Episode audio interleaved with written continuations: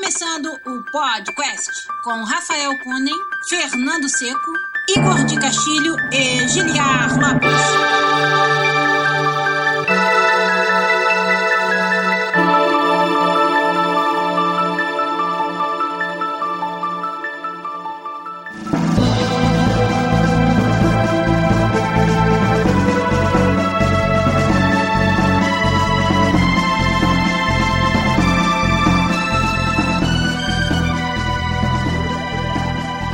Podcast na área, galera! Estamos de volta mais uma vez nesse, que é o único podcast onde você conversa em português com profissionais da indústria de games internacional. Eu sou o Giliar Lopes, produtor dos games da série FIFA e torcedor do Manchester City aqui em Vancouver, no Canadá. E junto comigo, ele aí que nunca falha, meu amigo programador lá na EA Motive em Montreal, Fernando Seco. Tudo bem, Fernando? E aí, senhor Giliar, tudo bom? Tudo tranquilo. Mais um domingo e nós dois aqui de novo, é. trazendo mais um podcast pra galera. O Igor, papai novo, tá lá ocupado com seu filhinho. Rafael Kunen tá tirando lá um hiato dos trabalhos aqui, não tem participado com a gente, mas a gente espera que ele volte em breve, assim que ele quiser e puder. Mas enquanto isso, Fernando e eu estamos aqui pra fazer mais um podcast pra vocês. Hoje vamos precisar da ajuda da galera do chat, hein? É então vai aí. chegando aí no YouTube. Vocês sabem que a gente grava todo domingo no youtube.com barra podcastbr e hoje a gente vai ter alguns assuntos e vai estar livre também pra responder algumas das perguntas de vocês. Então vai chegando aí o Matheus Andrade, o DN o Luiz Fernando Alves dos Santos, quem mais? O Adriano P. Paula, o Matheus Barbosa, o Pedro Sukiyama e com certeza tem mais uma galera aí assistindo a gente no momento. Agora então vamos começar pra valer o episódio 239 do podcast. Vamos lá.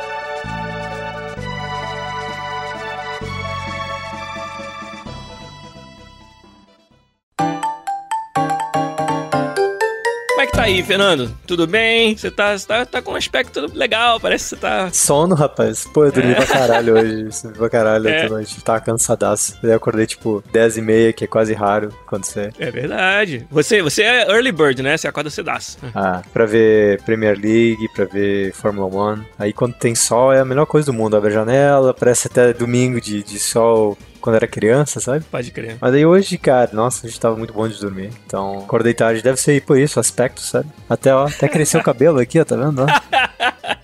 Não deu pra ver, não, mas tudo bem. É porque eu tô usando, eu tô usando líquido de invisibilidade, entendeu? Ah, entendi. É, eu craftei ele e agora, tipo, começar a patentear e vender, sabe? Pô, Entendi. Igual aquela roupa invisível do Chapolin que só os inteligentes conseguem ver.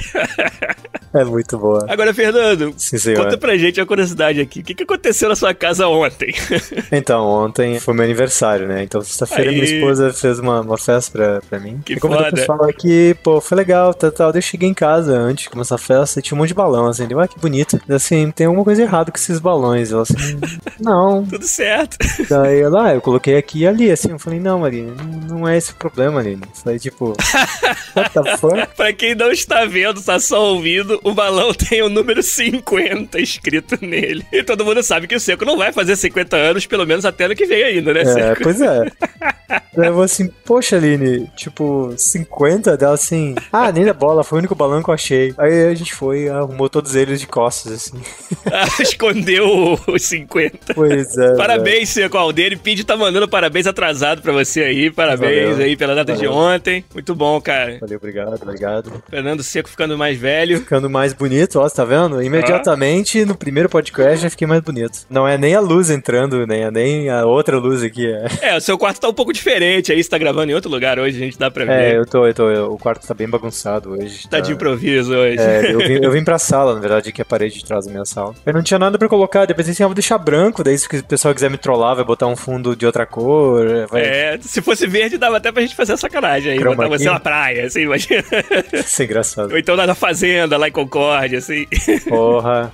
É engraçado, né? Mas lá, tipo, tá tipo 27 graus, solão azul, assim, sabe? Tô ligado. Ficar embaixo de uma árvore o dia inteiro, jogando DS. Ó, Sou bicho, hein? se você pudesse jogar qualquer coisa de um handheld hoje, o que, que você jogaria? Se eu puder jogar qualquer coisa de handheld, Qualquer um. Qualquer, um- qualquer jogo da história do mundo, De handheld. puta, eu acho que eu ia jogar Area of Sorrow do DS. Caraca, o Castlevania Area of Sorrow, muito bom, cara. É. Muito bom. Esse era excelente. Tem muito jogo bom, né? Eu gostei muito da série Advance Wars, desde o Game Boy até o DS. Que foda que era Advance Wars, cara. Eu lembro que a gente fez uma viagem de ônibus pra São Paulo, tava eh, na Paralelo ainda. Foi quando a gente foi apresentar o nosso plano de negócios pra um evento lá em São Paulo. E a viagem longa e eu, cara, passei tipo seis horas e meia no ônibus, direto, sem parar um minuto, jogando Advance Wars 2 do GBA. Cara, fez a minha viagem, nem vi passar, cara. Foi muito foda. Cara, o DS é uma plataforma maravilhosa, né? Eu tô esperando ainda o Switch ter aquele jogo além de Zelda, né? Sim. Porque depois do Zelda eu acabei não voltei. Você não jogou o Mario Rabbids, não? Ah, eu joguei assim, mas não foi aquele. Oh! Foi um jogo bom, porém, não teve esse impacto, né? É, exato. Poxa, então a gente teve uma conversa muito, muito, muito legal essa semana sobre o Switch. E olha que, que sacada interessante que estavam especulando. Tá todo mundo reclamando que não tem ainda o Virtual Console no Switch. Verdade. Mas aí alguém tava comentando o seguinte, que existe um grande push pra jogos indie no Switch. E tá fazendo muito sucesso, tá dando muito, muito, muito certo. Os ninjas. Isso. Daí, cara, alguém comentou o seguinte, que ele tava pensando se não é proposital não ter Virtual Console, porque a partir do momento que a Nintendo, os jogos clássicos concorrem com os jogos indies pelo mesmo preço, e todo mundo é muito nostálgico, pode ser que mate o negócio indie. Então, ele falou assim que provavelmente quando ele chegou a essa conclusão porque os jogos indie estão tão fortes no Switch que um Virtual Console mataria essa, esse ecossistema que tá nascendo, sabe? Bom ponto, Seco. E, cara, eu achei massa, assim, e aí a gente ficou conversando sobre isso, até chegar à conclusão que talvez quando o mercado indie dentro do Switch esteja, tipo, um ecossistema sólido e bem fomentado, aí vem o Virtual Console, sabe? Então talvez seja uma coisa proposital, porque faz todo sentido, achei muito genial, sabe? É, e o que você acha quanto consumidor? Você gostaria de ter os jogos antigos da Nintendo em mais uma plataforma? Ou você prefere o fato de que os indies vão te dar a oportunidade de jogar novas coisas. Como é que você se sente? Cara, eu tenho mixed feelings, assim. Tem muito jogo Pois que eu é. gostaria de rejogar. Muito jogo. E o Switch é perfeito, né, cara? É o sonho de todo mundo jogar Super Nintendo on the go, né? Sem ter que pagar 60 dólares pelo Final Fantasy VI no celular, né? Não, nem fala isso. E é engraçado, assim, que eu não jogo emulador, porque sentar no é. PC pra jogar é meio bizarro, sabe? É alienígena pra gente, né? Por isso que eu acho que o Vita, pra mim, virou o meu go-to platform, sabe? Tem muita coisa no Vita que é muito gostoso de jogar, assim, sabe? Tem muito de RPG, tem muito jogo de shut 'em up, tem side-scrollers, sabe? Tem muita, muita, muita coisa, sabe? Que eu acho que ainda é- remete muito mais à era Super NES, PlayStation 1 e NES, Mega Drive, etc., do que os consoles da Nintendo fazem. E até hoje, assim, se eu tenho que decidir pra pegar um handheld pra sair de casa, é o Vita, assim, sabe? Eu nem penso, sabe? Caraca. Sem pensar, eu já pego ele. Mas é engraçado, assim, que eu realmente. Eu gostaria de rejogar, por exemplo, todos os Castlevanias, todos os Ninja Gaiden, Shadow of the Beast, Mega, se saísse, sabe? Tem muita coisa que eu queria rejogar, porque depois de tantos anos é é interessante go back pra revisitar conceitos. Dá assim, muita sabe? perspectiva, né, cara? Dá muita. A gente faz um contraste muito interessante com o que existe hoje, né? Mas eu, eu respeito, assim, o fato de que a Nintendo, pensando nisso como um negócio, não tá querendo. Quer dizer, se for realmente como a gente tá especulando, né? Que eles não trouxeram ainda pra não matar os indies. Eu respeito isso, acho interessante. Eu acho que o, Virtual Console tem que acontecer alguma hora, até porque eles prometeram, né? Mas, mas o momento de indies do Switch estando tão legal, eu acho inteligente e bom pra É. quem tá desenvolvendo indies hoje, né? Exato. Se a gente pensar mais um pouco mais como membro da indústria e querendo que os outros estúdios que estão fazendo jogos indie prosperem, eu acho É. uma boa, eu acho interessante. E outra, mostra que a Nintendo tá reagindo a como o mercado tem se passado, sabe? Coisa que nem sempre ela é a melhor empresa em fazer. Certo. A Nintendo sempre foi muito teimosa e ela mudar a sua estratégia de uma forma a tentar se adaptar ao que tá acontecendo também é um negócio interessante de ver. É muito, cara, muito. Aí a nossa discussão foi, por exemplo, ah, qual jogo de Nintendo você acha que todo mundo compraria imediatamente se saísse, sabe? Era a discussão. A gente tava especulando, por exemplo, Mario 3, né? Que é um jogo gigantesco, um jogo incrível. E tipo, se sai um jogo desse, velho, vai consumir muitas horas de muita gente, sabe? Daí é bem interessante essa linha de raciocínio, assim. Acho que se a gente ficar acompanhando, assim, nos próximos a gente vai ver se pode ter sido isso ou não, ou só uma coincidência. Mas eu acredito que o Switch foi tão bem pensado, deu tão bem, tão certo, que não deve ser coincidência, sabe? Não, não deve ser coincidência mesmo, cara. O Luiz Fernando Alves dos Santos quer saber, Seco, por que tem tanta gente desenvolvendo pro Switch? Por que, que tem tanta gente que faz comida? Porque tem gente que quer comer, né? Tipo, Ah, isso aí. né? Por que, que tem tanta gente fazendo jogo pro Switch e não pro Wii U, quando o Wii U tava na mesma fase, né? É porque não, tem, não tinha mercado. E agora o público abraçou o Switch, né? O Switch já conseguiu ter uma performance além do que o Wii U fez na sua vida inteira, o Switch já bateu isso. Tem outra, outra coisa que eu acho que tem um, um bem grande, principalmente dos indies. Um grande problema que existe com consoles é a experiência de sentar na sala e jogar alguma coisa, em geral, é um AAA, sabe? É a sua experiência de living room grande. Eu acho que remete muito mais a uma experiência premium dos handhelds. Se faz um jogo indie para uma plataforma, por exemplo, iOS, Android, eu acho que a sua versão pro Switch, ela vai ficar muito mais bonita, vai jogar muito melhor, e você não vai ter o risco de estar tá tentando competir com, por exemplo, um Monster Hunter, um Dragon Ball, pelo premium do living room. Então, quando você pega o, console na sua mão e vai pro trabalho, ou vai pro quarto jogar, eu acho que esse jogo indie de poucas horas que te dá bastante velho pelo gameplay, é, pelo tempo te, que você tá usando. Retorno, né? O Zelda talvez seja uma exceção de sentar no quarto embaixo da cama e jogar muitas horas, mas eu realmente gosto quando o jogo tem tipo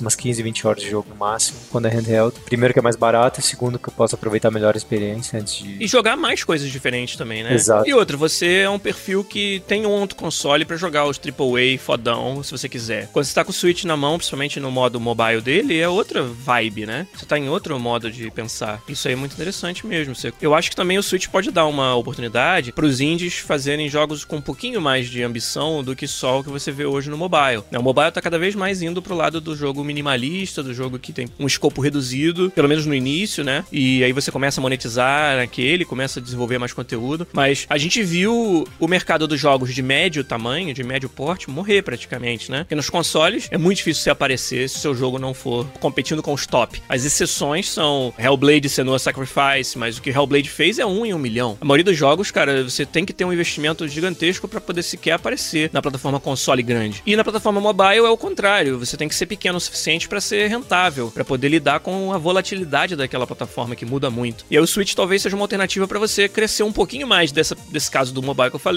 sem precisar ser um gigante para fazer num console tipo um PlayStation 4, né? Cara, isso dá, dá muito caldo, dá muito dá muita conversa. Isso que a gente nem sabe. A gente, por não ser desenvolvedor indie, não sabe como que é o suporte que a Nintendo dá, né? Porque o Adriano P. Paulo, por exemplo, perguntou como é que é o processo de publicar no Switch. A gente não teve um contato em primeira mão com isso, né? O FIFA saiu no Switch, mas eu sei lá como é que é publicar no Switch, eu não participo disso, desenvolvedor. Então, um indie, e se a gente até pudesse trazer um convidado aqui que tivesse passado por esse processo, seria muito legal pra gente saber. Mas o sentimento que a gente tem, pelo que a gente enxerga na indústria hoje, é que eles estão muito mais antenados com essa indústria indie hoje do que jamais tiveram e facilitando o processo de publicação da plataforma deles de uma forma que talvez antigamente não era o caso. E aí isso ajuda para que mais indies apareçam no, no, Switch, né? Acho que sim. E também, assim, o fato da, da Switch estar tá crescendo e todo mundo ter esse amor grande que tem por ele, sabe? Todo mundo olha e fala, cara, tem, tem um mercado com uma necessidade gigante, sabe? Se a gente colocar alguma coisa massa nessa plataforma, a gente vai se destacar pra caramba, sabe? Então eu acho que acaba sendo talvez semelhante ao que aconteceu com o Wii, mas assim, um pouco mais estável, sabe? Em vez daquela coisa assim, tipo, lança qualquer coisa. Não, vamos lançar alguma coisa bacana, o pessoal voltar, sabe? Estabelecer alguma coisa pra essa plataforma. Porque essa é uma coisa interessantíssima que tem no Vita. Tem a NIS América, que faz um monte de RPG. Um monte. Então, a Bandai também faz. Então, tem um monte de coisa que eles lançam o jogo e depois lançam as continuações, assim. Então, é, apesar de ser um jogo menor, talvez de 20 ou 30 dólares, quando você terminar depois, sei lá, 20 horas, algum tempo depois vai ter a sequência, assim. Então, você criou toda uma, uma fanbase pro teu produto novo, assim, sabe? É raro um jogo que a NIS não lança que eu não vou ou ver vídeo ou ler sobre pra ver se eu tenho interesse em jogar. Entendi. Daí, a mesma coisa com a Namco. E aí é legal que, é, se você tem o carinho de lançar alguma coisa pra plataforma, nem que não seja tão ambicioso, mas assim, suficiente para criar uma fanbase, você consegue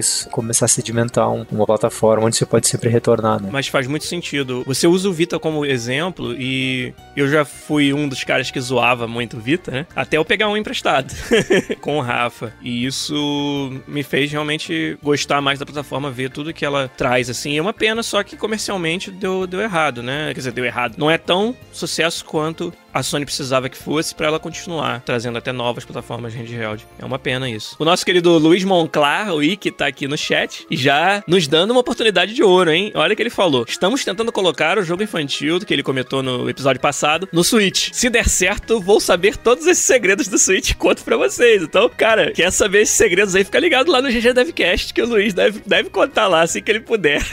É, a gente traz ele aqui pra contar de é, novo. É, é, conta duas vezes. Só porque a gente é guloso, só porque a gente é guloso.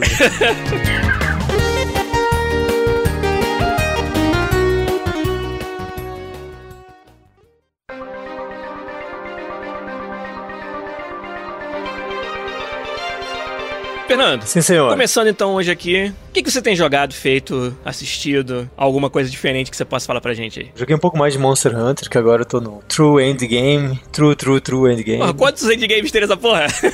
É engraçado, né? Quando você termina a primeira vez o jogo, daí você tem. Você joga e você vai ganhando bastante ranks. Eu tô no rank 60. Que agora, na verdade, tá uma, uma situação engraçada, assim. É meio que talvez eu consumi todo o conteúdo do jogo e agora simplesmente é eu voltar pro mundo pra eu me divertir mais, assim, sabe? Ficar mais forte. Então eu tô com mais ou menos umas 170 horas de jogo. Depois de ter consumido conteúdo pra caralho, chegou a situação onde, pra mim evoluir no jogo, ficar mais forte, eu preciso matar o que eles chamam dos Elder Dragons, Tempered Elder Dragons. E a única maneira de você encontrar eles. Eu achei que você tinha falado do Zelda Dragons.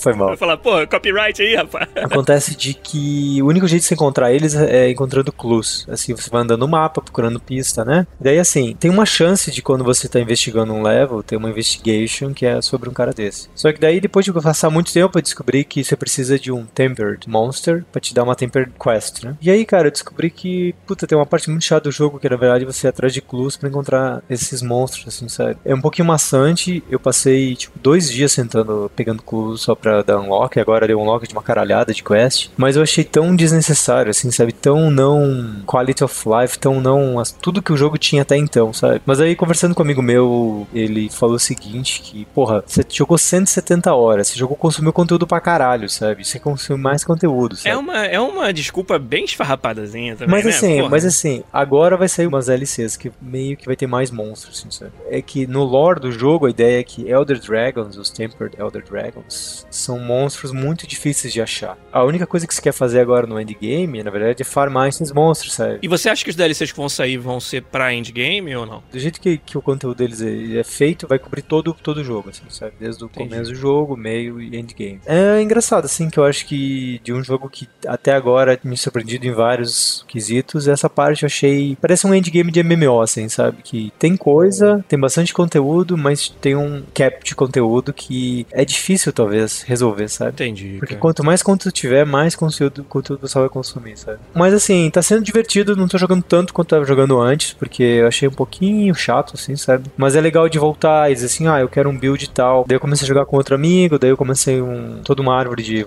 progressão diferente. É, o social faz você voltar e jogar de novo e de novo. Exato. Daí eu tô com uma árvore de progressão diferente, com uma arma diferente, etc. Tá sendo divertido de novo, assim, sabe? Seja, o jogo escala baseado no, no equipamento que você bota de volta. Então, então é possível você jogar com um amigo em poucos cliques, assim, você tá com. Volta a ser difícil pra caralho o jogo, sabe? Você ainda tá espremendo o suco dessa laranja, porém, aquele finalzinho lá, o último coquetel mais gostoso, deixou um gostinho meio amargo de, É. de ter que fazer muito grind meio que aleatório, né? É, exato.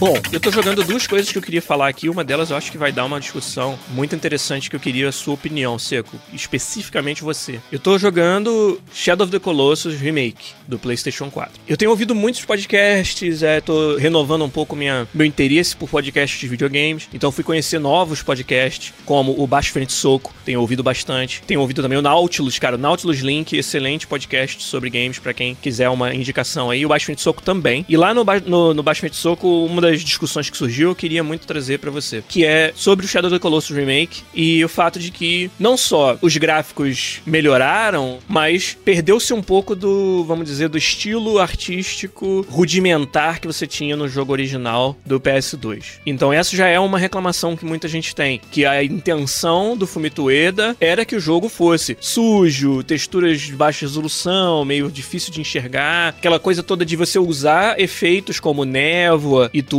pra meio que esconder as imperfeições do jogo e fazer com que parecesse um sonho, né? Então existe esse argumento. Então guarda esse aí, que é sobre ter atualizado os gráficos e isso ter perdido a essência de alguma forma do jogo. E aí um outro argumento mais interessante ainda, vou usar a palavra interessante pra começar, é, além disso eles trouxeram uma funcionalidade, por exemplo, de modo foto, que vários jogos têm hoje, né? Onde você pode parar a ação, andar com a câmera, fazer lá um, um ângulo e tirar um screenshot daquele jogo. Algumas pessoas discutindo sobre isso no Baixo Frente Soco, queriam dizer que isso estraga bastante a experiência de jogo deles. O fato dessa funcionalidade, que é uma coisa opcional, tá presente, estraga no seguinte sentido. Porra, lutar contra o Colosso é uma parada tão foda, um momento tão legal que eu não quero ser atrapalhado por, sabe, alguém poder parar e tirar uma selfie com o Colosso, sabe? Olha que maneiro eu correndo do Colosso gigante, sabe? E, e que o fato de você poder parar o jogo, girar a câmera, olhar de todos os ângulos e sair da tensão e da emoção que é lutar com o Colosso, para algumas pessoas isso é o suficiente para estragar a experiência. Aí eu queria, sem eu falar nada sobre o que eu acho, saber de você. O que, que você acha disso? O que, que você acha de um remake que traz esse tipo de mudança para um jogo tão autoral quanto Shadow of the Colossus? Eu tenho uma pergunta primeiro. O diretor criativo do jogo escreveu em algum lugar um dia que ele queria que a textura fosse suja mesmo? Acho que escreveu não escreveu. Ele falou com o jogo, é só isso. Ele, a expressão dele foi o jogo que ele lançou. Então, tem o Mixed Feelings, então. Que é o seguinte: primeiro, quando uma coisa é opcional, não é obrigatória, né? Exato. Então ela não acontece um todo. Você pode optar por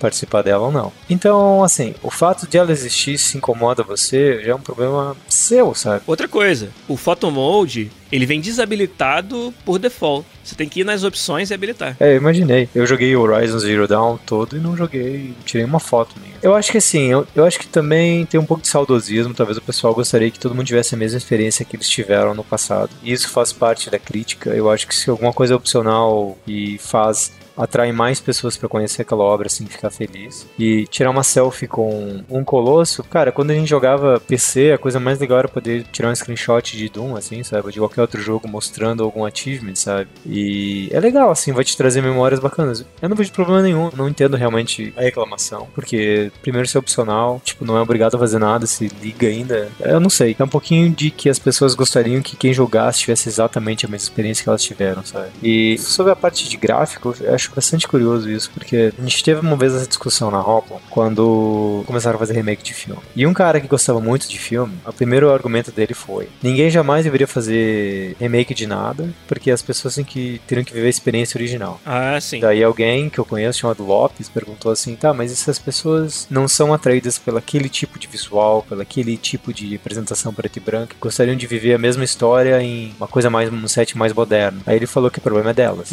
Então, assim, assim, eu acho que modernizar é sempre bom para trazer experiência e envolver mais gente. E é outra coisa, eu acho às vezes tip dizer que o jogo era daquele jeito e tem que ser exatamente daquele jeito. A época do PlayStation era muito difícil, o PlayStation 2 era muito difícil com de memória, etc. Você tinha que fazer muito muitos artifícios para fazer o jogo rodar e para apresentar o jogo. Eu acho que a maneira com que ele foi apresentado na época que foi lançado era maravilhosa, sabe? Era uma coisa incrível, surreal, sabe? Melhor jogo daquela geração. Fácil. Imagina você teleportar aquele exatamente aquela mesma experiência pro um HD remake, sabe? Eu acho que isso não vai beneficiar nada, sabe? Qual vai ser o benefício? Você vê o seu personagem com uma textura melhor? Eu acho que quem, quando eles fizeram isso, existe essa discussão de, tá, o que, que a gente vai fazer, sabe? É a mesma coisa você dizer assim, imagina Zelda, que você consegue ver o mundo inteiro, assim, sabe? Consegue ver as coisas pra caralho. Imagina se esse Zelda é um remake de um jogo que antigamente chamou de fog, que você não conseguia ver. Tipo, eu acho incrível ver o mundo, ver os colossos, as coisas gigantes afora, assim, sabe? E, cara, qualidade de textura, velho, é bonito chegar perto e ver arte, sabe? Coisa bem feita, assim. Faz parte da experiência, sabe? Eu acho que, assim, eu digo que tem um mix de feelings, porque eu entendo o que o pessoal tá falando. É legal quando o pessoal consegue ter a mesma experiência que todo mundo teve. Mas não é. O jogo tem o que? 10 anos? Mais. Então, tipo, foram o quê? Duas gerações, pelo menos, de consoles. Duas gerações boas aí, de, de um salto gigante. Então, eu acredito que esse remake é para fazer a nostalgia voltar, mas é para trazer mais gente para viver aquela experiência. Mais, sabe? mais ainda para trazer mais gente, com certeza. Porque é a mesma coisa você dizer que tá, tu não pode fazer um remake do Mario 64 se não for boxe, sabe? Não pode fazer um remake do Final Fantasy VII se não for aquele, aquela ombreira quadrada. Sacou? Assim, eu não sei, eu entendo o argumento, pessoal, eu, mas eu acredito que isso é porque é um jogo muito querido, assim, sabe? E vendo que, tipo, meio que eles mudam um pouquinho a experiência, vai ser mais inclusivo, vai ser um pouco mais moderno, talvez não remete às expectativas que as pessoas teriam, sabe? Mas eu acho que o que eles fizeram é certo, sabe? Eu acho que fazer um jogo, qualquer artista no mundo vai escolher fazer o jogo mais bonito antes de fazer ele mais feio, sabe? Sim. Que nem que o mais bonito seja sujar mais o jogo, sabe? Sim. Não, mas você pode sujar um jogo com texturas de alta resolução, vai ficar mais bonito do que o jogo sujo com textura de baixa resolução. E aí depende também da experiência. Se for um jogo de textura baixa, porque é pra ser, sabe, nostálgico, com pixel art. Então tem todo esse debate. E, sinceramente, se você analisar o Shadow of the Colossus, quando ele foi lançado, ele era quase foto surreal, assim, sabe? Era foto realístico, assim, sabe? Não mais justo do que transformar ele num jogo fotorrealístico de novo, sabe? É, eu acho, eu concordo muito com o que você falou. A galera do chat também parece que tá, tá na mesma página do que a gente. Cara, para mim é muito simples, Seco. A experiência que você teve lá no PS2 naquela época, você já não vai ter mais mesmo. E a pessoa nova que não teve essa oportunidade, ela não vai ter essa experiência da mesma forma que você teve mesmo. Por quê? Uma vez que você já viu Uncharted 4, você já não olha pra Shadow of the Colossus 1 lá do PS2 da mesma forma, porque você conhece o que é o estado da arte da indústria. Então você dizer que devia ter deixado o jogo quieto no PS2 para eu pegar o meu sobrinho de 13 anos, botar na frente do PS2 e ele vai ter a mesma experiência que eu tive quando eu tinha 13 anos? Óbvio que isso não vai acontecer, que é impossível de acontecer, porque o seu sobrinho de 13 anos vive em outro mundo do que o que você vivia naquela época, onde existem outros videogames. Então esquece essa história de achar que vai ter a mesma experiência que você teve quando era moleque, porque ninguém vai ter. Nós dois somos da mesma geração e não tivemos a mesma experiência porque somos pessoas diferentes, gostávamos de coisas diferentes, entendeu? Então, esse objetivo não vai ser alcançado. Esquece. Aí, quando você parte desse princípio, eu não sei que problema você pode ter com o remake. O remake vai ser para trazer uma parte dessa experiência ou uma experiência diferente, foda-se, para novas pessoas. E nesse sentido, tem mérito. Qual o desmérito que tem disso? Não vejo qual é o desmérito. É, é, é a mesma coisa de, de filme, né? Exatamente a mesma coisa de filme. É, às vezes fica pior. Óbvio, mas tudo pode ficar pior. Mas assim, teve remake de Evil Dead que ninguém queria que fosse. Eu amo Evil Dead. Eu entendo o que eles fizeram, é um bom filme. Não é o Evil Dead que eu disse, mas eu entendo qual foi o apelo novo deles. Acabou a discussão, sabe? Tipo, não é pra mim, não é pra mim, não é pra minha geração, sabe? É um filme legal que talvez se eu nunca tivesse visto Evil Dead eu ia gostar pra caralho, sabe? Mas como eu tenho aquela referência, é complicado. Eu acho que a única mídia que não deve acontecer isso é livro porque tudo gráfico, tudo som effects, todos os voice actings, toda a textura, tudo na tua cabeça. Sim. Então você pode ler o livro mil vezes que você vai ter a mesma visão. E mesmo assim, se você discutir com alguém sobre o livro, vocês vão ter pontos de vista diferentes, assim, sabe? E ninguém faz nova edição do livro e deixa ninguém puto aí por causa disso. É, é não, assim, O autor ó, fez a nova edição. Você lembra, por exemplo, quando a gente falou do Senhor dos Anéis, né? No final do primeiro livro, tem um cara que tenta roubar o anel do Frodo e fica puto, né? Isso. Então, eu sempre achei ele, tipo, um asshole, assim, sabe? Desde o começo ele era todo metido, todo ambicioso, uhum. todo ganancioso, e ele foi muito fácil ser corrompido, sabe? E aí, quando ele morre, eu falei assim, que bom que ele morreu, né? aí eu lembro, não sei se foi você ou alguém que falou assim pra mim, não, velho, nossa, ele se redimiu, ele entendeu que tudo que ele fez foi errado, ele queria fazer o certo, e não sei o que. Eu falei, é só o que você acha, sabe? É, não, não lemos esse mesmo livro, não. então, é engraçado assim que, tipo, é a mesma obra, são as mesmas palavras, Sim, e a gente aberta a interpretação pra caralho. É. E é ótimo, e é excelente que seja assim. E é, e, e é engraçado assim, tipo, os personagens imaginaram diferentes, sabe? Não era o que tinha na minha cabeça, então às vezes o filme mesmo não é legal, porque na sua cabeça os personagens são diferentes, assim, sabe? Acontece a mesma coisa com o jogo. Você jogou aquilo, quando você vê, você fala, é, não é a mesma coisa, assim, sabe? Não é a experiência que eu tive, sabe? Sim. E esse negócio de que ah, ah o cara é muito apaixonado, por isso que ele pensa assim, sinceramente, desculpa esfarrapada, porque eu sou apaixonado por um monte de coisa, inclusive Shadow the Colossus. Shadow the Colossus, cara, foi o motivo pelo qual eu fiz uma amizade mais forte com o Igor.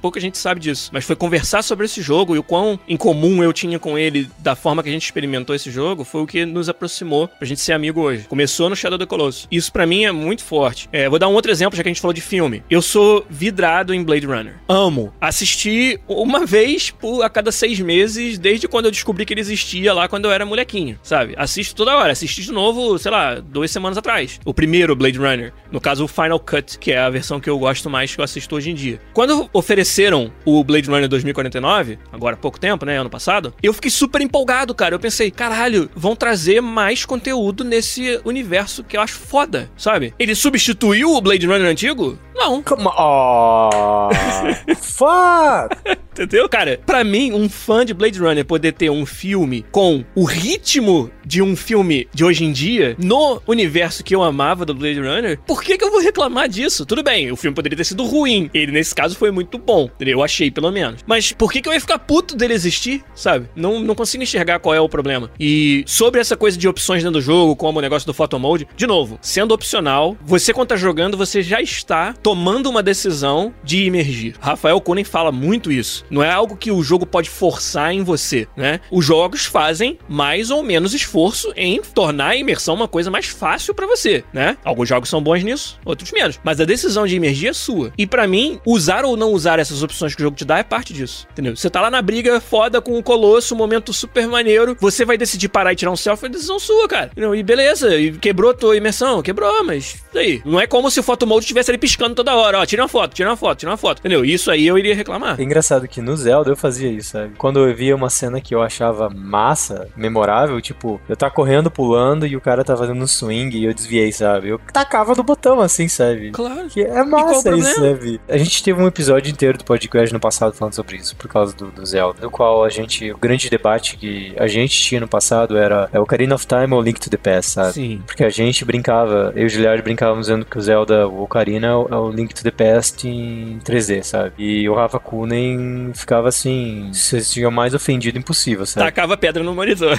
e daí, quando a gente fazia o breakdown da features, a única diferença era o 3D. E daí, depois das discussões, era ah, o que, que virou o Z-Targeting, sabe? E tipo, a experiência que o Rafa teve foi o primeiro Zelda, então pra ele foi a coisa mais divina que existe, sabe? E pra mim, pro Gilad, era tipo, não, ele é um jogo incrível, provavelmente um dos melhores jogos já feitos, mas talvez ele não seja o melhor Zelda, sabe? E aí era interessante, que era só as mesmas pessoas que amavam o mesmo jogo discutindo que um tava exagerando e o outro não? É interessante isso. Nostalgia é uma coisa bem interessante.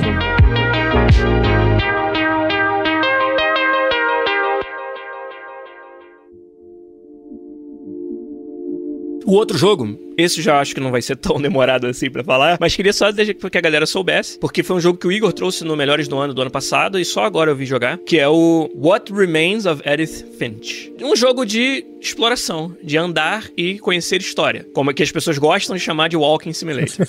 eu, eu já falei de, de jogos desse estilo aqui bastante, como Firewatch, o Gone Home, e eu, eu curto, cara. Tem dia que eu tô afim desse tipo de experiência, sacou? E beleza, não é todo dia que eu vou querer jogar algo que é, vamos dizer, leve em verbos de jogo, mas tem dia que eu quero. Tacoma foi muito foda no passado. O Tacoma foi bom demais, cara. Todo mundo devia jogar Tacoma e experimentar lá. Que é da galera do Gone Home, se não me engano, né? Fulbright Company. E, cara, o Edit Finch ainda tem umas paradas diferentes da maioria dos jogos desse gênero. Por exemplo, você tá explorando a família Finch para descobrir o que aconteceu e você tá explorando uma mansão onde tem os quartos dos seus tios, dos seus avós, dos seus bisavós bisavós. Família toda sempre morou naquela casa e foi construindo cômodos em cima de cômodos enquanto a família foi crescendo. Então você tem os cômodos de cada um. E dentro de cada cômodo sempre tem um item que é tipo um me uma memória daquela pessoa. a pessoa morreu já, né? Vamos dizer que é o seu tataravô, morreu há muitos anos. E aí quando você toca nesse item, você se transporta para as memórias daquela pessoa e vive um pedacinho da vida dela. Geralmente é o pedacinho que levou até a morte dela. E cada um desses tem uma jogabilidadezinha um pouco diferente. Por exemplo, eu acho melhor não dar spoiler. Acho melhor falar que cara, é mais do que parece quando você começa o jogo, porque conforme você vai entrando, vamos dizer, nos mundos de cada um desses personagens, você vai ter jogabilidade diferente. Eu ia dar exemplos aqui, mas acho que vai estragar para quem vai jogar. Então é melhor que cada um experimente por si, porque essa é a graça desse jogo. Se você não for descobrir do que, que ele é feito, você não vai ter motivo pra você jogar. Então, What Remains of Edith Finch, muito legal, um, um dos melhores walking simulators que eu joguei. Tacoma, pra mim, ainda tá lá na frente. Firewatch também foi muito bom. Esse é um gênero, cara, muito gostoso, assim, quando você tá no clima para jogar um, é muito foda. E o Edith Finch vale a pena 100%.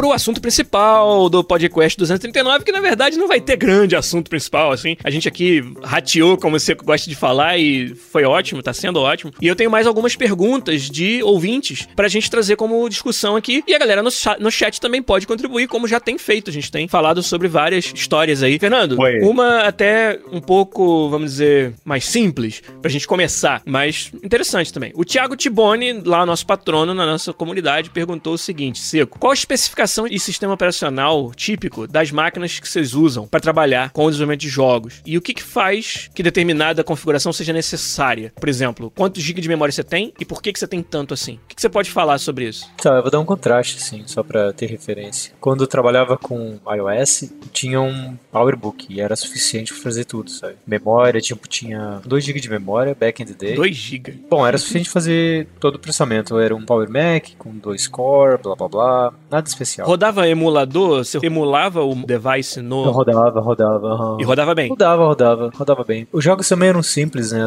Então não tinha nada exorbitante, assim, sabe? Na época, não, os iOS, eles não estavam começando a ter pipeline para shader, então era tudo fixed pipeline. É, para quem não sabe, fixed pipeline era só, eles tinham funções pré-determinadas de shading, como ia renderizar. Não é que nem hoje que você consegue fazer umas coisas cabrosas de rendering, era mais simples. Então, dentro da EA, a gente preza por desenvolvimento não só rápido, mas assim, reliable, né? Tipo, você precisa ter bastante coisa aberta, você precisa responder e-mail, precisa fazer várias coisas. Então, no meu típico dia eu tenho dois, três Visual Studio aberto e cada projeto talvez tenha 400 subprojetos. Caralho, dois, três Visual Studios. É, um para cada, às vezes um para cada plataforma. A gente tem também o editor aberto, uma parte de tempo. Tipo um editor do Unreal, no nosso caso é o do Frostbite. Exato, é. Todos os editores, então, por exemplo, depende do tipo de jogo que você joga, por exemplo, no Mass Effect, quando carrega um level, dependendo do tamanho do level, e como ele for organizado, ele usa X de memória, assim, sabe? Então, a gente às vezes precisa, talvez, dois levels abertos para comparar alguma coisa, para fazer algum teste específico, e tudo isso soma, né? Então, o ideal pra gente, quanto mais memória, melhor. A nossa máquina típica, a minha máquina aqui tem 64 GB de memória. Agora eu mudei para o Windows 10, antes eu tinha o Windows 7, que eu sou muito fã do Windows 7. HD é bem importante porque é o seguinte, quando você está desenvolvendo, quando você está compilando, a gente tem um processo chamado pipeline, que na verdade você pega os, os assets do editor, você passa por um step de programação que vai converter eles em formato mais adequado para Exato. o jogo e armazenar numa base de dados. E isso tudo leva muito tempo, baseado no tamanho de jogo que a gente tem. Então, é a quantidade de assets também. Então é importantíssimo para a gente ter um HD SSD, sabe? No passado, só os de 7200 RPM era ok, mas quanto mais o jogo fica maior, quanto mais assets a gente tem, mais coisa a gente compila e processa. Então a gente precisa ter, acaba tendo SSD. Eu tenho meu HD de, de desenvolvimento tem 1 GB de SSD, mas eu tenho um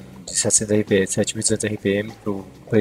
Acesso ao disco é um negócio foda pro que a gente faz. Principalmente um editor que carrega tantos assets ao mesmo tempo pra você manipulá-los. E, e principalmente esse processo de cook, que a gente chama, né? Que é de cozinhar o level que você vai rodar. Ou seja, fazer valer as mudanças de dados que você fez antes de rodar. Ele é muito intensivo em acesso ao HD. Então, é a primeira vez, foi quando a gente passou a trabalhar com Frostbite, foi a primeira vez em que se tornou obrigatório ter um HD SSD no, no time FIFA. Todo mundo teve que trocar seus PCs, ou pelo menos trocar os HDs pra SSD quando a gente começou a trabalhar no Frostbite. Tem também um negócio de placa de vídeo, daí depende qual desenvolvedor que está fazendo. É, o, o Power Otaku até perguntou ali se a gente usa placa normal de jogar ou se a gente usa tipo uma, uma quadro, que é aquelas placas específicas pra rendering offline. E aí já dá pra dizer pra ele que uma quadro não iria ajudar a gente em nada no dia a dia. Um, porque ela não é representativa do que os consoles e os PCs das pessoas em casa têm. E dois, porque ela só, ela só acelera muitos dos processos de renderização offline. Ou seja, vai renderizar uma imagem e vai levar horas pra renderizar aquela imagem, típico de uma aplicação de maquetes eletrônicas, né? Ou até de arte, pela arte mesmo é, estática em 3D. Mas pra jogos, renderização em tempo real, uma quadro não traria grande benefício. Mas então, como é que são as placas de vídeo que a gente usa, Seco? Então, normalmente é ou é a top ou é uma abaixo da top de alguma brand, que aí vai ter um,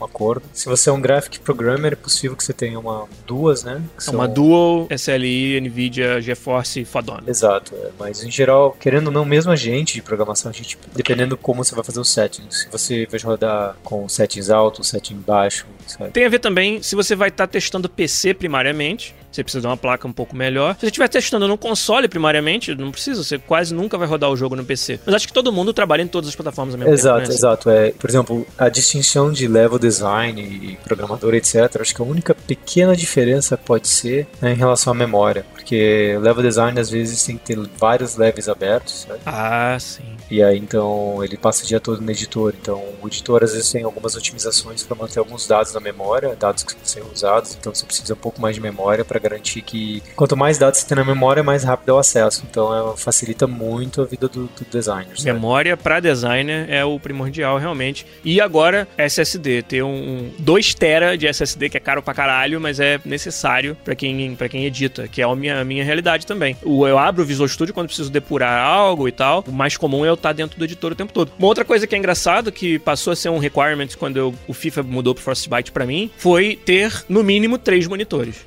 Quando não são quatro. Mais a TV onde você joga a versão de console do jogo. Porque, cara, é muita coisa na tela ao mesmo tempo. Por exemplo, para você ter uma janela de utilities, onde você pode ter um browser, que você tá vendo lá uma página no, na documentação do jogo, ou tá vendo seu e-mail ali, mais uma para ter a tela principal do editor, mais uma para ter a tela tipo de blueprint do Unreal, que é o schematics do editor, para você poder ver os dois ao mesmo tempo, e mais rodar o jogo, quando você tem, porque você faz edição ao vivo, né? O jogo tá rodando e você tá mudando parâmetros dentro do editor e vendo eles acontecerem no jogo ao mesmo tempo. Então, tudo isso requer muito espaço de tela. Então, até antes do Frostbite, dois monitores era apertado, era, mas era o suficiente. Mas com Frostbite não tem jeito, cara. Tem que ser três ou quatro monitores para cada pessoa que faz design mesmo do jogo, senão não dá. Eu sou uma exceção bem grande dentro do estúdio, porque eu tenho um monitor. Caraca, como? Mas o meu monitor é de 4K. Ah.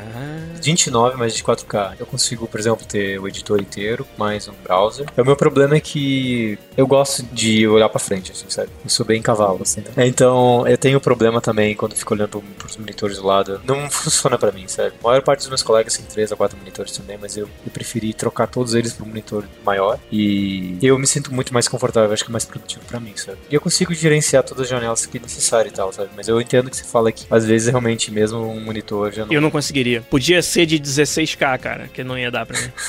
Só se fosse aqueles assim, que panorâmico, assim. Talvez um dia eu vá trabalhar na cave. Tem monitor em cima, tem monitor embaixo, na porra toda. Então eu tava pensando que uma das melhores coisas que pode vir a acontecer é se HoloLens óculos Hum. conseguir trazer o múltiplos desktops né, pra gente. Entendi. Eu acho que isso vai ser genial, assim, sabe, a hora que rolar. Por falar em óculos, o, o Rafael Stark, nosso patrão de longa data, lembrou ali, ó, que a gente tá falando que precisa de máquina poderosa pra desenvolver jogos. Imagina quem faz jogos em VR.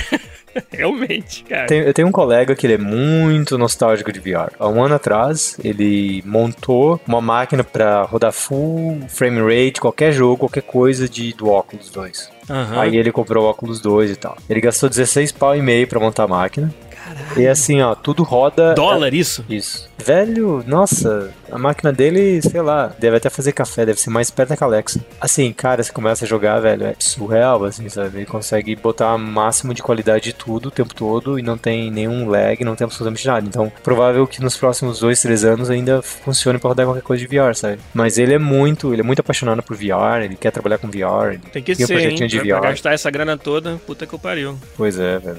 Quem tem dinheiro, né, velho? Se fosse eu pagar mil pila, já tava, porra, velho. Mil então, que ó. pila. Mil pila, rapaz. Tá de sacanagem. Dá desconto, dá desconto. O Tito Oliveira falou, quando liga a máquina, cai o disjuntor do prédio. Você tá rindo, velho. Você não viu, você tá Mas deve doido. ser, o cara tem que ter um gerador pra essa porra.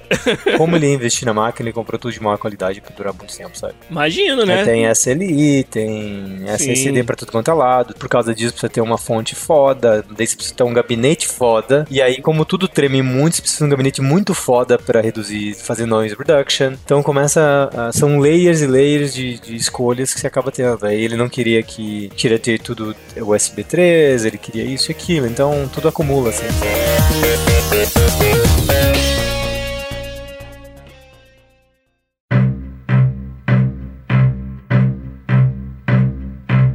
Já que nós estamos falando de hardware e tudo, o Adriano Machado quer saber algo que dá pra gente falar bem, bem tranquilamente, ó. Os jogos são desenvolvidos e só depois adequados às plataformas ou já vai testando na plataforma alvo em tempo real? Leva essa você, Fernando. Ah, então, cara, assim, se o teu Technical Director descobriu que você passou mais de um mês sem testar numa plataforma, você vai apanhar verbalmente por meses, assim, sabe? Que é assim, dentro da EA é assim, você é responsável para garantir que seu código rode perfeitamente em todas as plataformas. Então, a única maneira possível é você rodar em todas as plataformas. No começo, em pre-prod, até é aceitável você passar algumas semanas rodando simplesmente no seu PC, mas todo time de sistemas está testando o tempo todo em todas as plataformas. Quando a gente começa a entrar em produção, aí já é assim, ó, time, metade metade, essa plataforma para esse pessoal, essa plataforma para esse pessoal. Então acaba sendo dividido. Algumas pessoas, no caso, no meu caso, tanto no Dragon Age quanto no Mass Effect, eu tinha todas as plataformas na minha mesa. Inclusive, quando o Dragon Age a gente tinha que fazer shipping para Xbox 360 e. PlayStation 3. Eu tinha até a pia da cozinha na minha mesa, tinha seis monitores e tal, para todos eles. E assim, se você fizer uma mudança no PC, testar e funcionar e quebrar a plataforma, se você for um programador, o seu manager, technical director, vai dar uma olhadinha para você. Se acontecer de novo, ele vai ter uma conversa com você, tipo, por que que você tá trabalhando e não tá testando as plataformas? Você tá, a gente tá perdendo tempo e dinheiro e parte do seu trabalho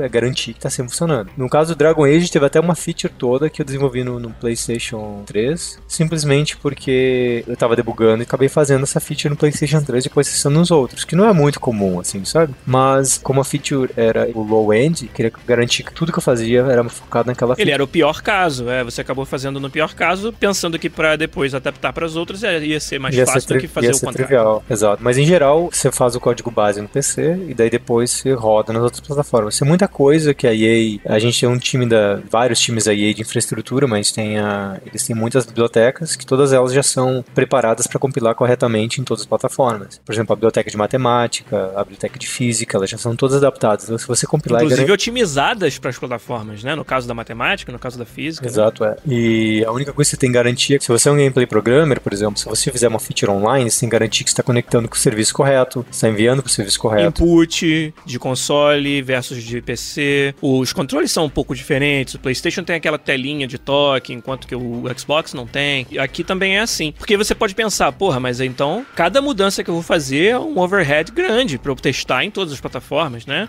Leva tempo. Inaceitável.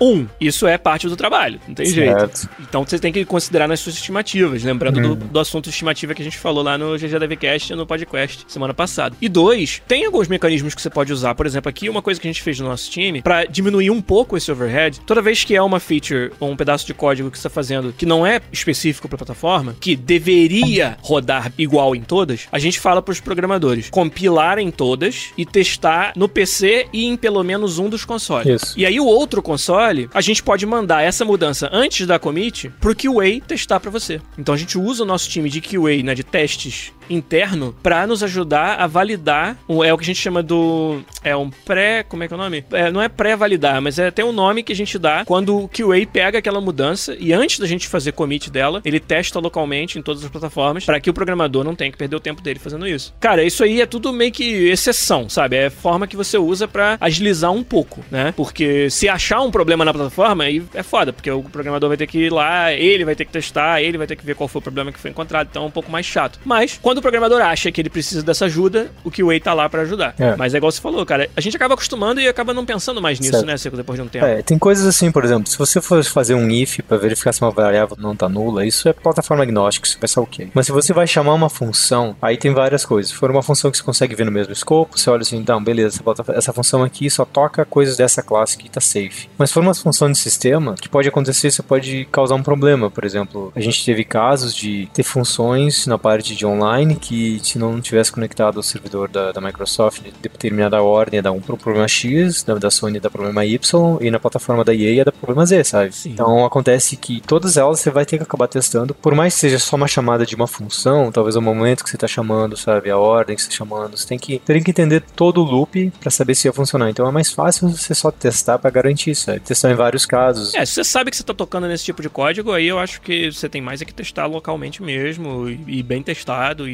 through, né? Como a gente fala, ir a fundo no problema. É que muitas áreas do jogo, se você não tá no rendering, não tá em systems, o gameplay, dependendo do que você faz. Nosso caso, presentation, já tem camadas, né, que isolam as plataformas. Então, eu tô lidando com os meus próprios sistemas de câmera, de replays e tudo que são agnósticos de plataforma. Então, geralmente, é raro você ter um bug que seja específico de plataforma, mas existe. É, o meu caso como designer e designer técnico, ou seja, eu tô muito no editor, fazendo mudanças de jogo, praticamente desenvolvendo, né? Não é código, mas é como se fosse, porque é uma linguagem de programação visual. Eu tenho que prestar atenção em formatos de textura, qual formato de textura que funciona melhor na plataforma X ou Y, sabe? Tem várias coisas que a gente tem que prestar atenção que eu acabo tendo que testar também nos consoles. Então, foi uma pergunta legal que eu acho que é o tipo da coisa que, para mim, pro Seco, é óbvio, porque a gente tá, tá tanto tempo, tantos anos lidando, mas que não é óbvio para todo mundo. Então, é legal quando surgem essas perguntas e a gente tem a oportunidade de esclarecer aqui. É interessante o pessoal do chat comentando, nossa, dá bastante trabalho e tal. É engraçado que se você sempre sempre foca, por exemplo, no PC, no seu trabalhinho, pessoal, sabe? Às vezes no trabalho, foca no iOS. Se não tem, você acaba não desenvolvendo essa preocupação. Mas o momento que cada plataforma que adiciona, tipo, aumenta muito a complexidade. Sim. E assim, imagina que se você não testasse e sempre fizesse isso, no momento que o time todo precisasse rodar no Xbox, PlayStation, ia estar tá tudo tão fodido que o tempo que o time ia levar para arrumar isso ia ser muito grande, sabe? Não tem como você entregar isso na mão de um time que faz o porte, porque ele não ia conseguir dar conta. Você tem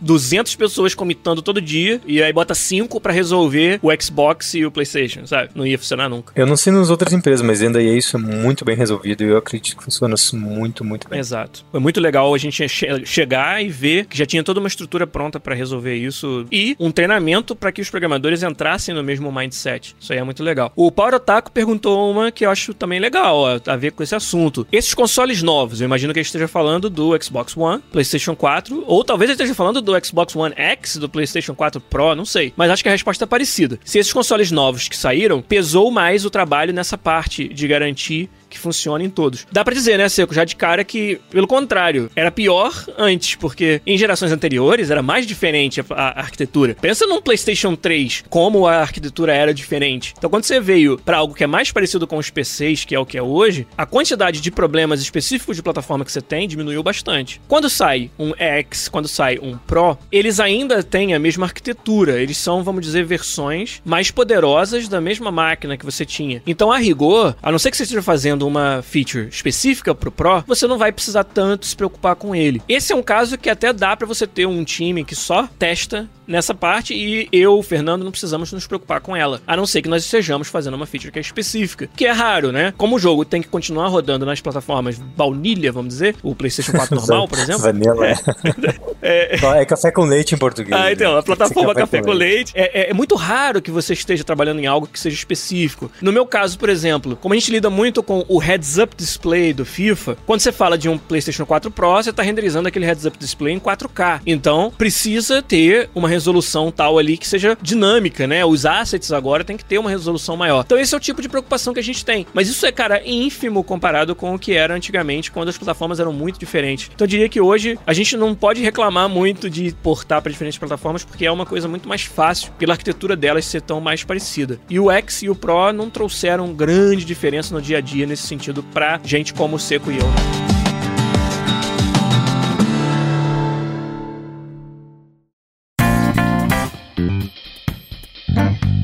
o Gregório Gato falou um negócio legal, hein? Gregório, ex-colega meu da EA, trabalhou na Coalition, né? Que, que é o estúdio da Microsoft aqui. Ó, o Gregório falou que tá na Coalition ainda. Ele mesmo falou, eu trabalhei na Coalition, entendeu? Aí eu achei que ele não estava mais. E falou que, ó, eles estavam fazendo patch pro Gears of War 4 pro Xbox One X. Teve um time que foi só pra fazer esse update. Muito legal. Abraço pra você, Gregório. Tá sumido, hein? Então vamos lá. Última pergunta pra gente fechar, Seco. Que tal? Hi! Sounds good. Então, essa também veio por e-mail do nosso ouvinte patrono, Victor Borren Vieira. Ele estava falando sobre o episódio que a gente fez com o GG. Uma das coisas que a gente citou foi o seguinte: chamou muita atenção a ele, quando a gente falou de benefícios que a EA oferece e como isso afeta a nossa capacidade ou compromisso de entregar as coisas no prazo. Com o pessoal do GG, a gente falou muito de estimativas, de como a gente held accountable, né? Como é que a empresa nos responsabiliza pelo que a gente disse que ia entregar no prazo que a gente disse, e ao mesmo tempo nos oferece campo de futebol, academia, várias amenidades aí, várias coisas que a gente pode, cara, passar o dia inteiro e não fazer uma hora de trabalho, né? Se a gente quisesse. Então, o Victor Vieira quer saber o seguinte: como é que entra o campo de futebol na conta? Entendeu? Se eu estimo que o negócio vai levar duas semanas e eu faço isso porque eu quero passar uma semana jogando futebol, isso é ok para os managers, para o projeto? Então acho que é uma pergunta bem legal da gente responder aqui. Vou falar como é que é no FIFA, o Seco pode me falar se é parecido, se é diferente na Bioware e na Motive, mas aqui a gente já. Uma coisa é a estimativa que você deu para quanto leva de fazer aquele trabalho. Quando você está dando essa estimativa, você não está considerando tempo de folga. Então, se eu trabalhasse um dia inteiro, quantos dias levaria? Mas o ponto é, você deu esse valor. Vamos dizer que você estimou 16 horas. Seriam dois dias de um dia de 8 horas de trabalho. Quando isso entra no plano, ele não consome 16 horas da sua capacidade disponível. Ele consome mais. Por quê? Tem um modificador de capacidade no planejamento. Então, tipicamente, um programador que não é líder, ele não funciona a 100%. Ele funciona a 80%. O máximo que um profissional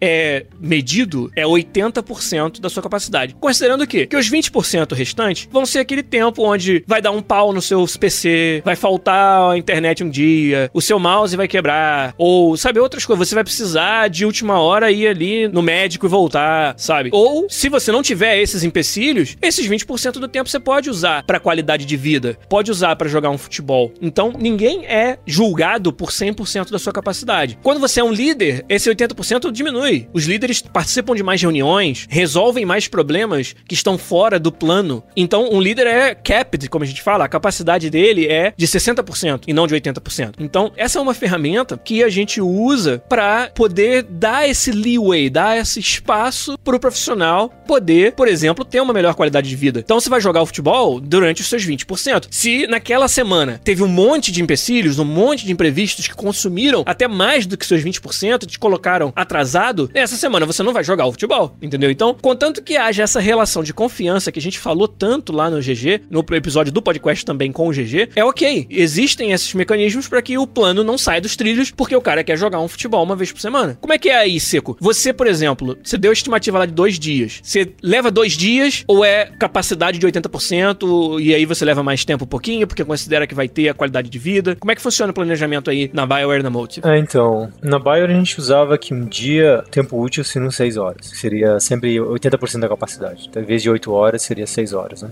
E daí um dia não são 24 horas, né? São as horas de que você vai trabalhar, no mínimo 8 horas, ou talvez 8 horas, talvez menos, não sei. Aí a gente tem, como já te falou, esse relacionamento de, de confiança com as pessoas, assim, sabe? Se você Isso é o mais importante. ganha uma tarefa e diz assim, ah, vai levar dois dias. Tem uma variável que a gente tem que lembrar que assim, imagina se começasse, se ninguém conhecesse nada de games e o software no mundo inteiro. Eu peço pro Giliard quanto tempo leva. Daí o dizer, ah, vai levar um dia. Então daí o cara vai anotar, ah, esse tipo de tarefa levou um dia. Se alguém vai trabalhar mais tarde e faz, ah, essa tarefa por mim vai levar três dias. Eu quero três dias. Aí um terceiro cara vai fazer vai dizer, ah, isso vai levar dez dias. E o cara, hum, o primeiro cara falou que levava um, o outro levava três. Tipo, dez dias me parece um pouco a mais, assim. Então, existe um pouco desse conhecimento que as pessoas já trabalharam nos sistemas, então os líderes e os managers, eles já entendem um pouco disso, porque eles já fizeram no passado. E se eles não fizeram, daí entra mais aquela coisa que alguns times dizem que negócio de poker planning, que se diz assim, ah, a tarefa leva, leva tanto tempo e faz as pessoas discutirem para tentar chegar a um acordo, para garantir que a pessoa não esteja overestimating a task ou underestimating. Então, às vezes no próprio meeting alguém fala, ah, isso eu acho que vai levar dois dias, alguém pode falar, hum, você lembra que não é só fazer isso, você vai ter que testar a parte online, você vai ter que conversar com não sei quem, vai ter que prover tal coisa. Ainda vai levar dois dias? Tem o cara, ah, não, nesse caso vai levar mais. Ah, quanto mais? Ah, quatro. Então tá. Então não é assim, tipo, também as estimativas não são out of the blue. A gente não chega e fala qualquer coisa. Em geral, quando você já trabalhou no sistema, você tem uma noção boa. Quando você conhece o engine, você tem uma outra noção boa. E no mesmo planejamento, se você falar uma coisa um pouco off, outros, outras pessoas que já trabalharam ou envolvidas, às vezes elas vão te questionar para tentar chegar num número mais aproximado, sabe? Em outros casos, até os managers que já trabalharam com isso, já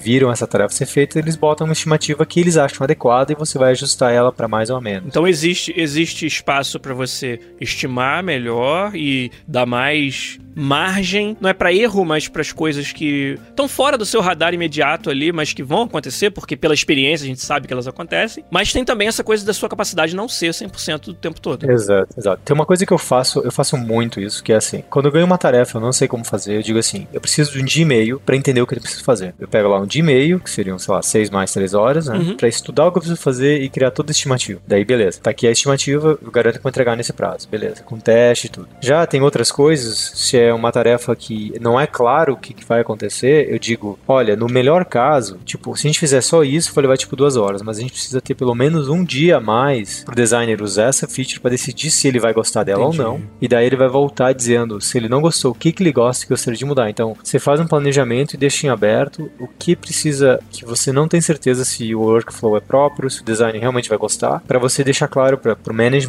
que essa tarefa não foi completada. Parte da, da iteração do programador foi feita, agora o designer precisa usar, dar feedback, etc. E a, às vezes acontece o design dizer, é, realmente, eu acho que essa escolha que a gente fez não é boa, então eu gostaria de testar é, tal coisa. Desenvolver vezes... jogos é muito dinâmico, assim, né, Seco? Tem que ter espaço também para você ajustar durante o caminho, né? É. Eu acho que cabe, a gente tá devendo fazer um episódio sobre metodologia de projeto, né? Dentro de games, falar de ágil, falar de waterfall, falar de, de como você organiza um projeto. E a gente vai fazer isso para entrar em mais detalhe nesse desses assuntos, até era legal trazer um gerente de projeto da área de games pra cá, pra, pra poder participar com a gente. Mas, cara, que bom saber que é bem parecido, né? Que aí também existe esse espaço e esse entendimento de que coisas acontecem durante o desenvolvimento e você precisa ter ali uma margem. E não é justo você querer que o seu funcionário tenha 100% do seu tempo dentro da empresa dedicado exclusivamente a botar conteúdo para dentro do jogo e não achar que são seres humanos, que é uma empresa que quer prezar pela qualidade de vida do funcionário também. E isso tudo tem que ser levado em consideração na conta que a gente faz. É, e às vezes, assim, quando vim do Brasil, a gente tem sangue no olho, né? A gente quer dominar o mundo e Exato. tal. Eu não entendi algumas coisas, tipo, eu tinha, eu tinha um manager que ele produzia muito pouco. Eu achava um absurdo, sabe, a qualidade de produção desse cara. Uhum. Pelo level dele, pelo tempo de experiência dele. E aí um dia eu chamei o meu TD pra conversar sobre isso, que eu assim, cara, tipo, ele produz pouco, ele não tem foco, sabe? Tipo, como é que ele pode ser o manager? Eu vou falar com eles assim, me distrair. Daí o cara assim, ó, confia em mim, confia em mim, por isso que ele é teu tal. Aí com o tempo, eu comecei a perceber que na verdade ele tava com problemas muito, muito, muito sérios em casa. Ele já tinha avisado pro time de desenvolvimento que ele ia passar por uma época, tava uma época muito difícil na vida dele. Caralho, hein? Foi um ano, assim, teve, teve familiar com câncer e tal, e aí ele teve que se dedicar muito a isso. A esposa dele ficava ligando para ele o tempo todo. Então já era sabido disso pelo todo o time de desenvolvimento, e ele meio que foi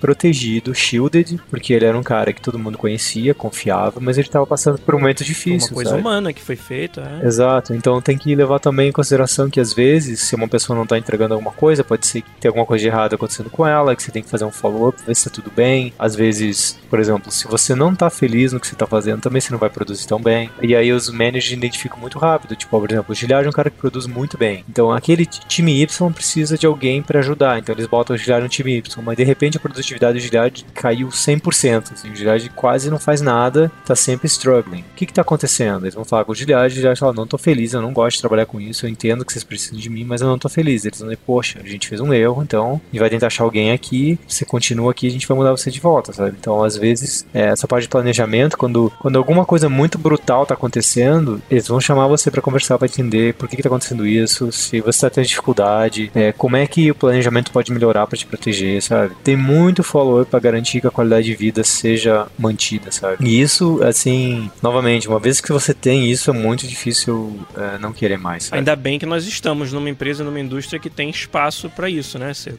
Tem espaço para você ser humano. Parece uma coisa óbvia, mas nem sempre foi o caso. É exato, porque assim, quando a gente tava na Opla, a gente, essa parte humana, acho que tal, talvez até pela estrutura de emprego no Brasil, porque no Brasil, Sim. por exemplo, se você tá doente, você tem que pegar um atestado, assim, não tem essa confiança de essa pessoa está doente. Ele acordou mal hoje de manhã. Se você passar muito tempo doente, o pessoal vai perguntar se tá tudo bem. Mas se você, tipo, se você acordar, tipo, passar uma semana com muita gripe, muita febre, beleza. Tipo, todo mundo tem isso aqui, sabe? Uhum. Então é bem. Então tem essa parte que todo planejamento também já é feito assumindo que algumas pessoas vão ficar doentes. Então esse 80% que o Jed comentou. Compensa isso. Já tem um monte de compensação, sabe? Então, provavelmente quando a EA começou, eles não tinham isso, mas com o tempo eles foram armazenando dados, assim. Tinha dados com o tempo, com o tempo, dizendo: olha só, tem todo esse fator humano que a gente nunca fez accounting. E por causa disso a gente erra muito e a gente prejudica muitas pessoas. Então eles começaram a usar todo esse fator humano em tua accounting na produção e eu acho que isso tem feito a maior diferença, sabe? A maior diferença, sem dúvida. E eu também acho que não começou assim, foi algo que veio com a experiência, mas que hoje a gente tem o privilégio de trabalhar na empresa que já entende isso e já preza por isso. Exato. Então, até se é, por exemplo, uma contrapartida de outras empresas, eu tenho pessoas muito próximas que trabalham na Ubisoft e lá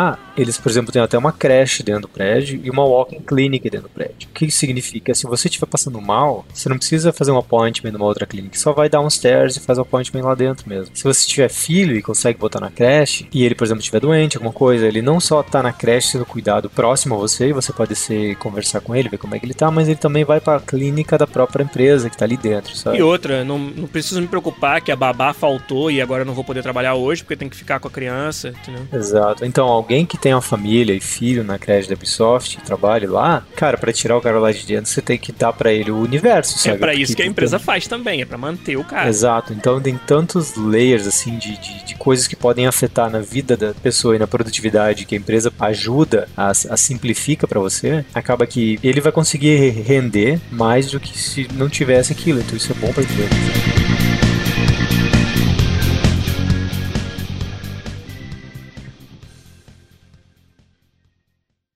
Pod Quiz. Pod Quiz Musical volta para vocês, feature exclusiva aqui da versão podcast do podcast, como vocês já sabem. Semana passada a gente recebeu com muito prazer a galera do GG Devcast, que trabalham ou trabalhavam na Aquiles, lá de Porto Alegre. E por causa disso a gente trouxe o jogo da Aquiles aqui do Pod Quiz Musical, que acabou ficando muito fácil. Então, Zé vai tocar pra gente, por favor, a musiquinha da semana passada para vocês lembrarem.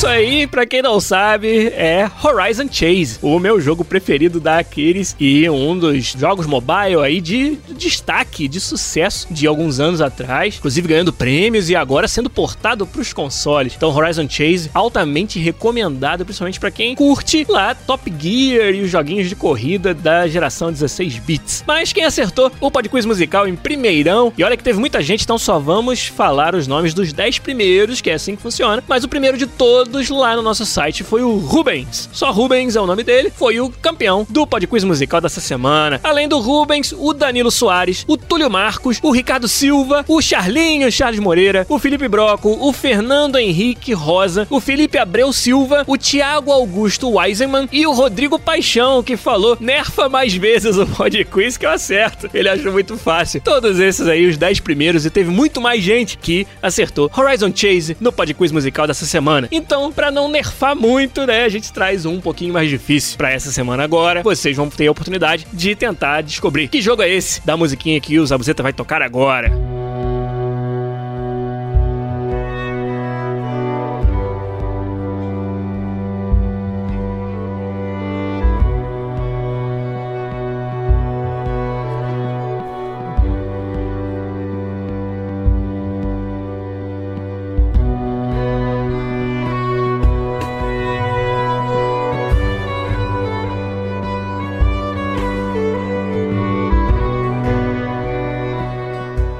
Acha que sabe. Será que eu dou dica? Não sei. Vou deixar vocês tentarem essa semana. Se ninguém acertar, eu dou uma dica na semana que vem. Mas quem acha que sabe, manda aí um tweet no podcastbr no Twitter ou deixa lá um recadinho no nosso site podcast.com.br, episódio 239 do podcast.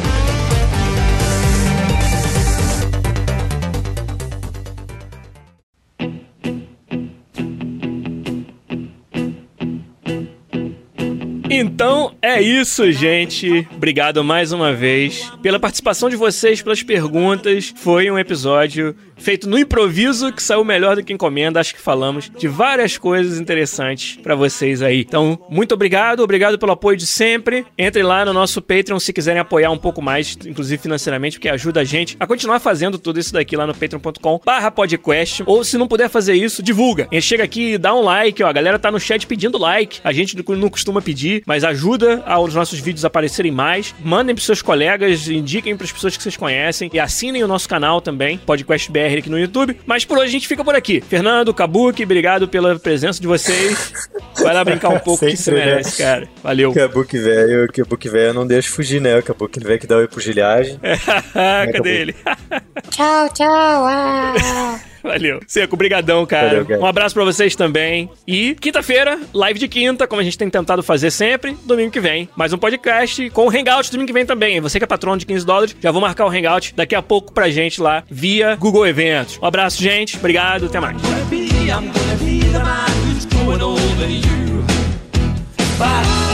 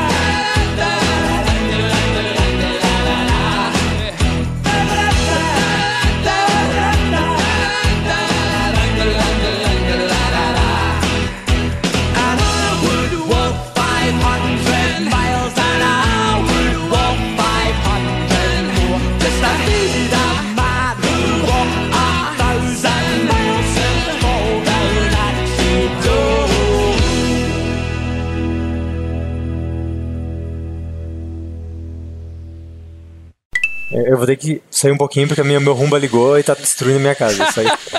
Vai lá. Ô, Fernando, o teu gato anda em cima do rumba ou ele tem Não, medo? não, eles ficam olhando tipo, porra, velho, isso é barulhento pra caralho, deixa eu dormir aqui. Ah, o Scott, nosso cachorro, a gente tinha o sonho dele andar em cima do rumba, assim, pela casa, mas ele sai correndo, ele tem medo.